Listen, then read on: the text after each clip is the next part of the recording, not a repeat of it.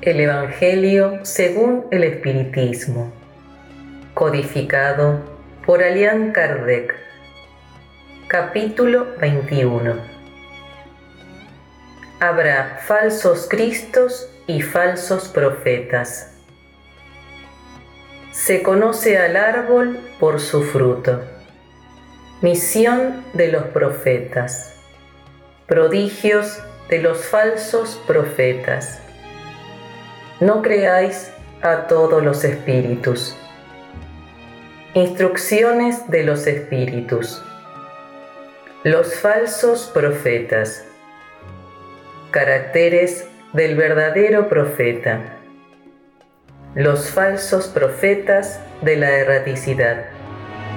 Jeremías y los falsos profetas. Se conoce al árbol por su fruto. 1. El árbol que produce malos frutos no es bueno, y el árbol que produce buenos frutos no es malo. Por lo tanto, cada árbol se conoce por su fruto.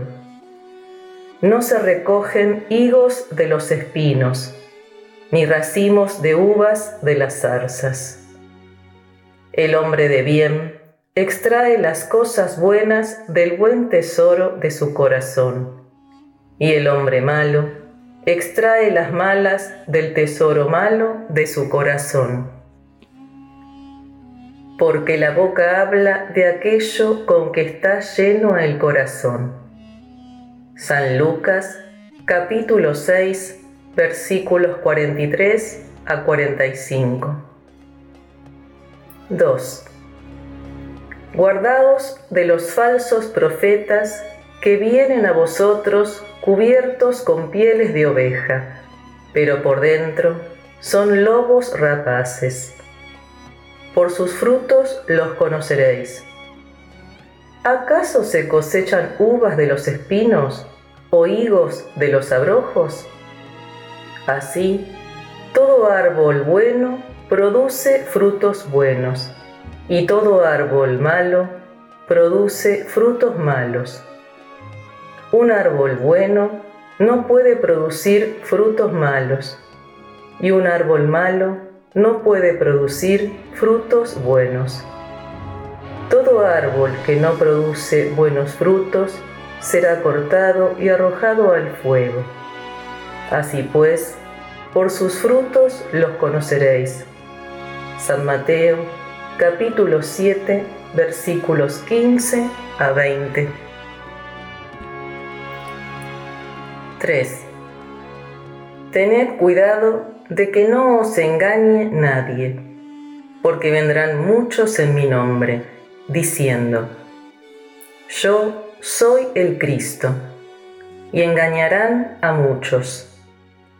Surgirán muchos falsos profetas que engañarán a muchas personas, y porque abundará la iniquidad, la caridad de muchos se debilitará.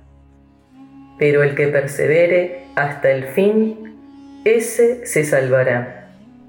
Entonces, si alguno os dice, Cristo está aquí o allí, no le creáis, porque surgirán falsos Cristos y falsos profetas que harán grandes prodigios y cosas asombrosas para engañar, si fuera posible, incluso a los escogidos. San Mateo, capítulo 24, versículos 4 y 5, 11 a 13, 23 y 24. San Marcos, capítulo 13, versículos 5 y 6, 21 y 22. Misión de los profetas. 4. Por lo común se atribuye a los profetas el don de revelar el porvenir, de manera que las palabras profecía y predicción se han vuelto sinónimos.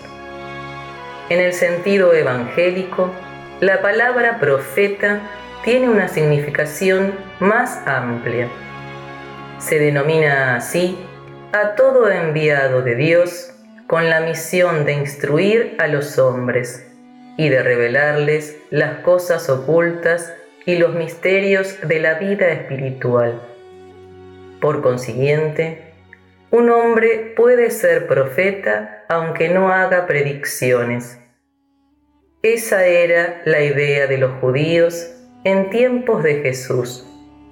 Por eso, cuando lo condujeron ante la presencia del sumo sacerdote Caifás, los escribas y los ancianos allí reunidos le escupieron el rostro y le dieron puñetazos y bofetadas mientras decían, Cristo profetiza para nosotros, y quién fue el que te golpeó. Con todo, hubo profetas que tuvieron la presencia del porvenir ya sea por intuición o por revelación providencial, a fin de que transmitieran avisos a los hombres. Al cumplirse los acontecimientos predichos, el don de predecir el porvenir fue considerado como uno de los atributos propios de la condición de profeta. Prodigios de los falsos profetas. 5. Surgirán falsos cristos y falsos profetas, que harán grandes prodigios y cosas sorprendentes, para engañar incluso a los elegidos. Estas palabras encierran el verdadero sentido de la palabra prodigio. En la acepción teológica, tanto los prodigios como los milagros son fenómenos excepcionales que se hallan fuera de las leyes de la naturaleza. Ahora bien, dado que las leyes de la naturaleza son obra exclusiva de Dios, no cabe duda de que Él puede derogarlas si eso le place. No obstante, el simple buen sentido dice que no es posible que Dios haya conferido a seres inferiores y perversos un poder igual al suyo, y menos aún el derecho de que desbaraten lo que Él ha hecho. No es posible que Jesús haya consagrado semejante principio. Si pues, según el sentido que se atribuye a esas palabras, el espíritu del mal tuviera el poder de hacer prodigios tales que hasta los elegidos fueran engañados, el resultado sería que, dado que se puede hacer lo que Dios hace, los prodigios y los milagros no son privilegio exclusivo de los enviados de Dios, y nada prueban, puesto que nada distingue los milagros de los santos de los milagros del demonio. Por consiguiente, es preciso buscar un sentido más racional a esas palabras. Conforme a la opinión del vulgo ignorante, todo fenómeno cuya causa no se conoce pasa por sobrenatural, maravilloso y milagroso. Una vez conocida la causa, se reconoce que el fenómeno, por extraordinario que parezca, no es otra cosa que la aplicación de una ley de la naturaleza.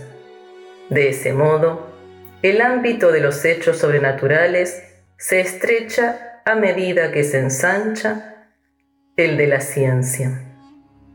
En todas las épocas hubo hombres que explotaron, en provecho de su ambición, de su interés y de su anhelo de dominación ciertos conocimientos que poseían, con la finalidad de conquistar el prestigio de un supuesto poder sobrehumano o de una pretendida misión divina. Esos son los falsos Cristos y los falsos profetas. No obstante, la difusión de los conocimientos arruina su crédito razón por la cual su número disminuye a medida que los hombres se ilustran. el hecho de obrar fenómenos que en presencia de ciertas personas pasan por prodigios, no es, pues, la señal de una misión divina, puesto que puede ser el resultado de los conocimientos que cada uno está en condiciones de adquirir, o de facultades orgánicas especiales, que el más indigno puede poseer tanto como el más digno. El verdadero profeta se reconoce por características más formales y de carácter exclusivamente moral. No creáis a todos los espíritus. 6. Amados míos, no creáis a todo espíritu, sino verificad si los espíritus son de Dios, porque muchos falsos profetas se han levantado en el mundo. Primera epístola de San Juan, capítulo 4, versículo 1. 7. Los fenómenos espíritas, lejos de dar crédito a los falsos cristos y a los falsos profetas, como algunas personas se complacen en manifestar, vienen, por el contrario, a darles el golpe definitivo. No pidáis al espiritismo milagros ni prodigios, porque declara formalmente que no los produce del mismo modo que la física, la química, la astronomía y la geología han revelado las leyes del mundo material, el espiritismo viene a revelar otras leyes que hasta ahora no se conocían, las que rigen las relaciones entre el mundo corporal y el mundo espiritual. Estas leyes, tanto como las de la ciencia, son leyes de la naturaleza. Al darnos la explicación de un determinado orden de fenómenos que eran incomprensibles hasta el día de hoy, el espiritismo destruye lo que aún permanecía en el dominio de lo maravilloso. Por lo tanto, aquel que se sintiera tentado de explotar los fenómenos espíritas para aprovecharse de ello, haciéndose pasar por un Mesías de Dios, no conseguirá abusar por mucho tiempo de la credulidad ajena, pues pronto sería desenmascarado. Por otra parte, como ya se ha dicho, esos fenómenos por sí solos nada prueban. Una misión se demuestra por medio de efectos morales, lo que no le es dado producir a cualquiera. Ese es uno de los resultados del desarrollo de la ciencia espírita, pues ésta, al investigar la causa de algunos fenómenos, levanta el velo de muchos misterios. Solo están interesados en combatirla los que prefieren la oscuridad en vez de la luz. No obstante, la verdad es como el sol, disipa incluso las más densas tinieblas. El espiritismo revela otra categoría mucho más peligrosa de falsos cristos y falsos profetas, que no se encuentra entre los hombres sino entre los desencarnados. La de los espíritus embusteros hipócritas, orgullosos y pseudosabios, que de la tierra han pasado a la erraticidad y adoptan nombres venerados. Así, con la máscara detrás de la cual se ocultan, intentan favorecer la aceptación de las más extravagantes y absurdas ideas, antes de que se conociesen las relaciones mediúmnicas esos espíritus ejercían su acción de un modo menos ostensible, a través de la inspiración de la mediunidad inconsciente, auditiva o parlante. Es considerable el número de los que en diversas épocas, pero sobre todo en estos últimos tiempos, se han presentado como alguno de los antiguos profetas, como Cristo o como María su madre, y también como Dios. San Juan previene a los hombres en contra de ellos cuando dice, Amados míos, no creáis a todo espíritu, sino verificad si los espíritus son de Dios, porque muchos falsos profetas se han levantado en el mundo. El espiritismo nos provee de los recursos para ponerlos a prueba, al enunciar las características por medio de las cuales se reconoce a los espíritus buenos, características siempre morales, nunca materiales. Así, para conocer la diferencia que existe entre los espíritus buenos y los malos, es posible aplicar principalmente las siguientes palabras de Jesús. Se conoce la calidad del árbol por su fruto. Un árbol bueno no puede producir frutos malos y un árbol malo no puede producir frutos buenos se evalúa los espíritus por la calidad de sus obras, del mismo modo que se evalúa un árbol por la calidad de sus frutos. Referencia 13. Acerca de la manera de diferenciar a los espíritus, véase el libro de los mediums, capítulo 24 y siguientes. Nota de Alian Kardec. Instrucciones de los espíritus. Los falsos profetas. 8. Si alguno os dijera, aquí está Cristo, no vayáis. Por el contrario, manteneos en guardia, porque los falsos profetas son numerosos ¿Acaso no veis que las hojas de la higuera comienzan a blanquearse? ¿No veis sus abundantes brotes en espera de la época de la floración? ¿No os ha dicho Cristo que por el fruto se conoce al árbol? Por consiguiente, si los frutos son ácidos, juzgad que el árbol es malo pero si son dulces y saludables, decid, nada que sea puro puede tener un origen malo. Es así, hermanos míos, como debéis juzgar. Tenéis que evaluar las obras. Tenéis que observar si los que dicen que se hayan investidos del poder divino están acompañados por todas las señales de esa misión es decir, si poseen en él más alto grado las virtudes cristianas y eternas, la caridad, el amor, la indulgencia, la bondad que concilia los corazones. Si suman los actos como apoyo para sus palabras, solo en ese caso podréis decir, estos son verdaderos enviados de Dios. Pero desconfiad de las palabras rebuscadas, desconfiad de los escribas y los fariseos, que oran en las plazas públicas vestidos con largas túnicas.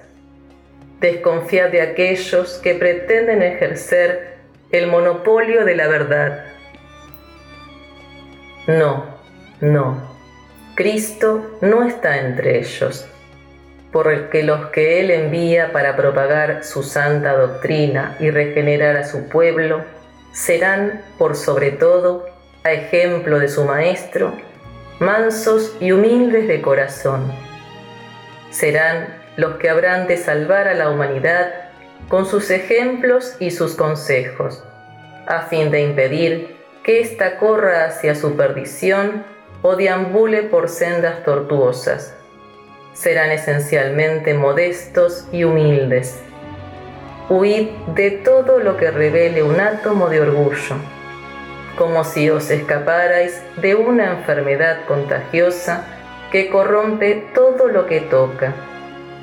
Recordad que cada criatura lleva en la frente, pero especialmente en sus actos, el sello de su grandeza o de su decadencia. Avanzad pues, amados hijos, marchad sin ardides maliciosos, sin segundas intenciones, por la bendita senda que habéis emprendido.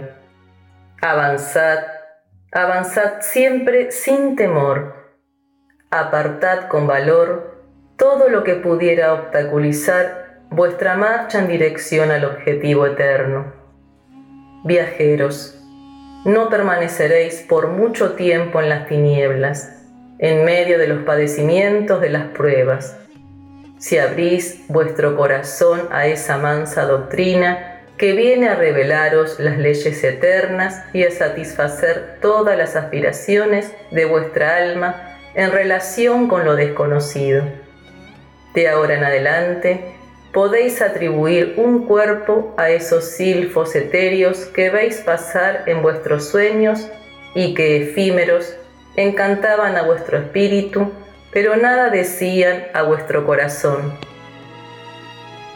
Ahora, amados míos, la muerte ha desaparecido para dar lugar al ángel radiante que conocéis, el ángel del reencuentro y de la reunión. Ahora, vosotros, los que habéis cumplido satisfactoriamente la tarea que os encomendó el Creador, nada tenéis que temer de su justicia, porque Él es Padre y perdona sin excepciones a sus hijos extraviados que imploran misericordia. Proseguid, pues, avanzad sin cesar. Sea vuestra divisa el progreso el progreso ininterrumpido en todos los aspectos, hasta que lleguéis por fin a la dichosa culminación, donde os aguardan los que os han precedido. Luis Burdeos, 1861. Caracteres del verdadero profeta. 9. Desconfiad de los falsos profetas. Esta recomendación es útil en todas las épocas, pero sobre todo en los momentos de transición en que, como ahora, se procesa una transformación de la humanidad, porque entonces una multitud de ambiciosos y de intrigantes se arrogan el título de reformadores y de mesías. Contra esos impostores se debe estar prevenido, y es el deber de todo hombre honesto desenmascararlos. Sin duda, preguntaréis cómo se los puede reconocer. Aquí tenéis su descripción. Solo se confía la responsabilidad de un ejército a un general habilidoso, capaz de comandarlo ¿Creéis acaso que Dios tiene menos prudencia que los hombres? Estad seguros de que Él confía las misiones importantes a quienes sabe capaces de cumplirlas, pues las grandes misiones son fardos pesados que abrumarían al hombre que no tuviera suficientes fuerzas para cargarlos. Como en todas las cosas, el maestro debe saber más que el discípulo. Para hacer que la humanidad avance moral e intelectualmente, se necesitan hombres superiores en inteligencia y en moralidad.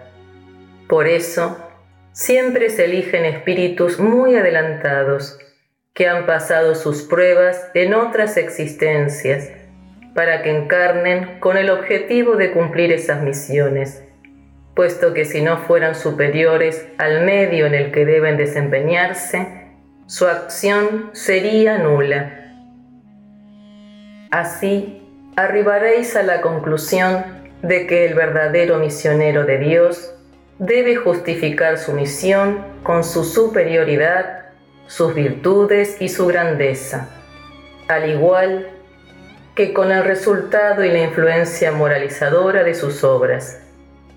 Extraer también como consecuencia que si por su carácter, por sus virtudes o por su inteligencia se encuentra por debajo del rol con que se presenta o del personaje cuyo nombre utiliza para resguardarse, es sólo un histrión de baja categoría que ni siquiera sabe imitar al modelo que escogió.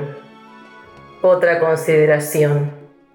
La mayoría de los auténticos misioneros de Dios ignoran que lo son. La potencia de su genio los lleva a cumplir la misión a la que han sido convocados, secundados por el poder oculto que los inspira y dirige, aunque no lo sepan, pero sin un designio premeditado.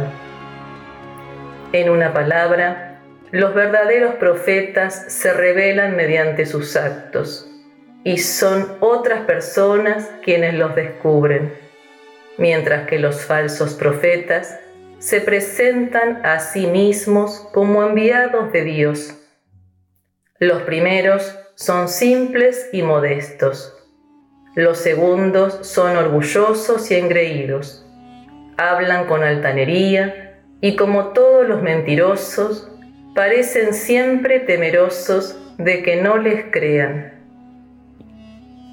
Se ha visto que algunos de esos impostores pretendieron hacerse pasar por apóstoles de Cristo, otros por el propio Cristo, y para vergüenza de la humanidad, han encontrado personas suficientemente ingenuas para creer en esas torpezas. Sin embargo, una reflexión muy sencilla debería abrir hasta los ojos del más ciego. Si Cristo reencarnara en la tierra, vendría con todo su poder y sus virtudes, a menos que se admitiera que Él ha degenerado, lo que sería absurdo. Ahora bien, del mismo modo que si quitarais a Dios uno solo de sus atributos, ya no tendríais a Dios. Si le quitarais a Cristo una sola de sus virtudes, ya no tendríais a Cristo los que se hacen pasar por Cristo. ¿Poseen todas sus virtudes? Esa es la cuestión. Observadlos, escrutad sus pensamientos y sus actos, y reconoceréis que, sobre todas las cosas, carecen de las cualidades distintivas de Cristo, la humildad y la caridad, mientras que tienen las que Jesús no tenía la ambición y el orgullo. Notad además que hay en la actualidad en diversos países muchos pretendidos Cristos del mismo modo que hay muchos pretendidos Elías, muchos San Juan o San Pedro, y que resulta imposible que todos sean verdaderos. Tened la certeza de que se trata de personas que explotan la credulidad ajena y a quienes les resulta cómodo vivir a expensas de los que los siguen. Desconfiad, pues, de los falsos profetas, especialmente en una época de renovación, porque muchos impostores se presentarán como enviados de Dios. Ellos procuran satisfacer su vanidad en la tierra, pero podéis estar seguros de que una inexorable justicia los espera. Erasto, París, 1862. Los falsos profetas de la erraticidad. 10. Los falsos profetas no solo se encuentran entre los encarnados, los hay también y en mucho mayor número entre los espíritus orgullosos que, bajo la engañosa apariencia del amor y la caridad, siembran la desunión y retrasan la obra de emancipación de la humanidad. Para ello, ponen obstáculos mediante los absurdos sistemas que sus mediums aceptan, a los efectos de fascinar mejor a aquellos a quienes se proponen engañar para dar más consistencia a sus teorías se apoderan sin escrúpulos de nombres que las personas pronuncian con gran respeto. Esos espíritus son los que siembran el fermento del antagonismo entre los grupos. Son los que los inducen a aislarse unos de otros y a mirarse con desconfianza. Solo eso sería suficiente para desenmascararlos, porque al proceder de ese modo, ellos mismos desmienten formalmente aquello que pretenden ser. Por consiguiente, ciegos son los hombres que se dejan atrapar en una celada tan burda. Con todo, hay otros medios para reconocerlos. Los espíritus de la categoría a la cual ellos dicen que pertenecen deben ser no solo muy buenos, sino también eminentemente racionales. Pues bien, pasad sus sistemas por el tamiz de la razón y del buen sentido, y veréis lo que quedará de ellos. Así pues, convenid conmigo en que cada vez que un espíritu prescribe, como remedio para los males de la humanidad o como el medio de acceder a su transformación, soluciones utópicas e inviables, medidas pueriles y ridículas, y cuando formula un sistema que se contradice con las más elementales nociones de la ciencia, no puede ser más que un espíritu ignorante y mentiroso. Por otra parte, creed que así como los individuos no siempre aprecian la verdad, esta siempre conquista el aprecio del buen sentido de las masas y este es otro criterio a tener en cuenta. Si dos principios se contradicen, encontraréis la medida del valor intrínseco de cada uno cuando verifiquéis cuál de ellos encuentra más eco y simpatía. En efecto, sería ilógico admitir que una doctrina cuyos adeptos disminuyen progresivamente sea más auténtica que otra que vea los suyos en continuo aumento, con el propósito de que la verdad llegue a todos, Dios no la limita a un ámbito restringido. Por el contrario, hace que brote en diferentes lugares a fin de que por todas partes la luz esté junto a las tinieblas. Rechazad con determinación a todos esos espíritus que se presentan como consejeros exclusivos, que predican la división y el aislamiento. Casi siempre son espíritus vanidosos y mediocres que tratan de imponerse a los hombres débiles y crédulos mediante las alabanzas exageradas que les prodigan, a fin de fascinarlos y mantenerlos bajo su dominio. Por lo general, son espíritus sedientos de poder que mientras vivían se comportaron como déspotas, ya sea en público o en la vida privada, y que aún después de haber muerto buscan víctimas a las cuales sojuzgar. En general, Desconfiad de las comunicaciones que tienen un carácter de misticismo y de rareza, o que prescriben ceremonias y actos extravagantes.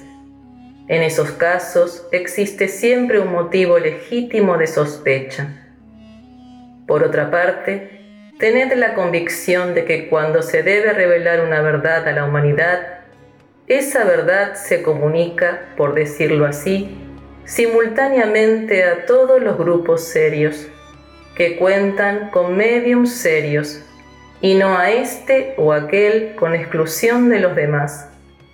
Ningún medium es perfecto si está obseso, y hay una obsesión explícita cuando un medium solo es apto para recibir las comunicaciones de un determinado espíritu, por más alto que éste trate de colocarse.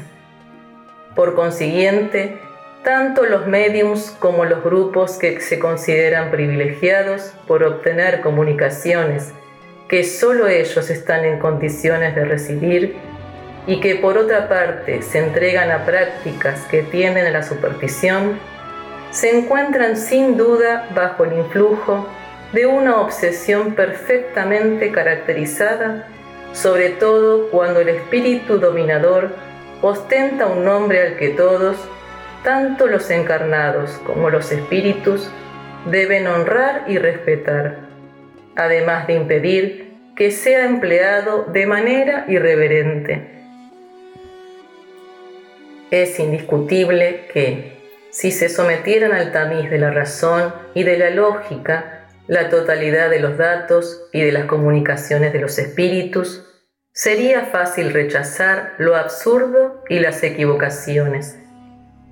Un medium puede estar fascinado, un grupo puede ser engañado, pero el control riguroso de los grupos restantes, el conocimiento adquirido, la elevada autoridad moral de los directores de los grupos, así como las comunicaciones de los principales mediums que reciben una impronta de lógica y de autenticidad de nuestros mejores espíritus, pronto harán justicia a esos dictados engañosos y arteros, emanados de una turba de espíritus mentirosos o malintencionados. Erasto, discípulo de San Pablo, París 1862. Véase en la introducción de este libro, sección 2, Control Universal de la Enseñanza de los Espíritus, y el libro de los Mediums, capítulo 23, acerca de la obsesión. Jeremías y los falsos profetas. 11. Esto dice el Señor de los ejércitos. No escuchéis las palabras de los profetas que os profetizan y os engañan.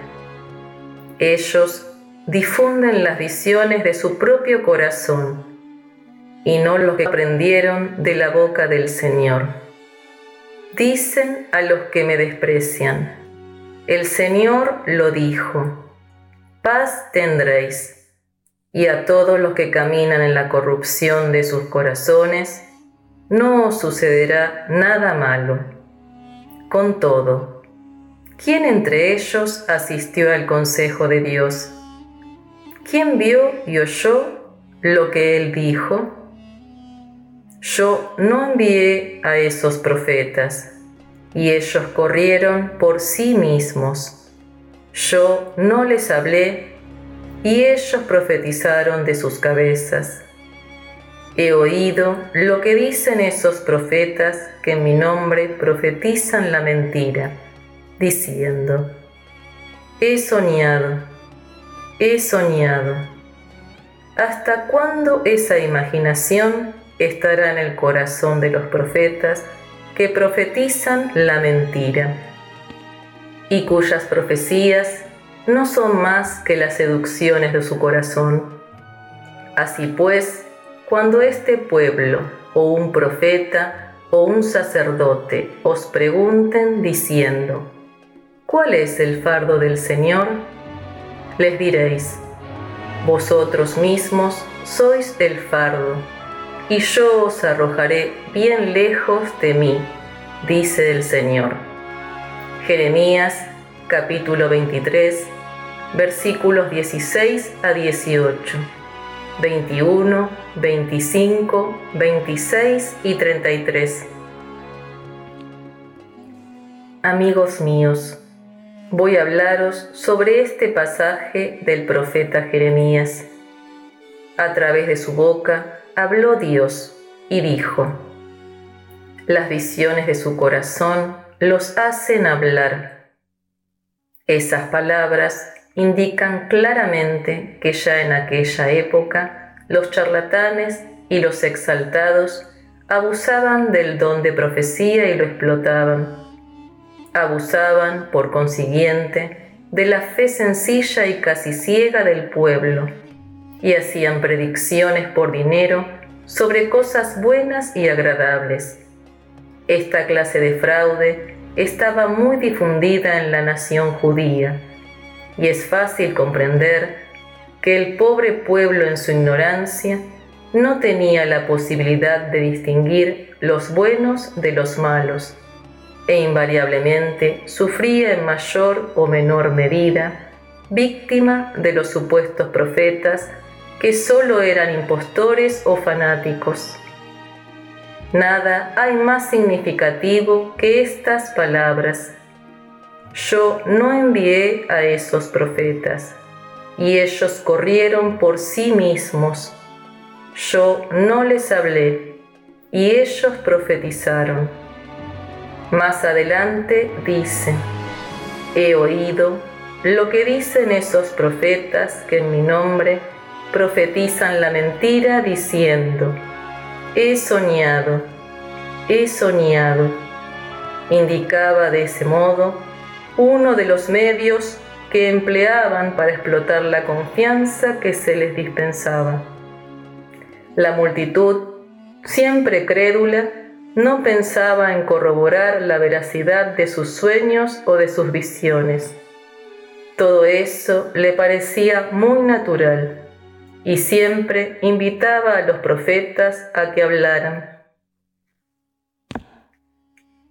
A continuación de las palabras del profeta Jeremías, escuchad los sabios consejos del apóstol San Juan cuando dice, no creáis a todo espíritu, sino verificad si los espíritus son de Dios, porque entre los invisibles los hay también que se complacen en engañar cuando encuentran la ocasión. Los burlados son sin duda los mediums que no toman las debidas precauciones. Ese es, indiscutiblemente, uno de los mayores escollos con el que muchos tropiezan, sobre todo cuando son novatos en el espiritismo para ellos constituye una prueba que solo habrán de superar si emplean suma prudencia. Aprended pues, ante todo, a distinguir los espíritus buenos de los malos, para que no os convirtáis vosotros mismos en falsos profetas. Luos, Espíritu Protector, Cal Rouge 1861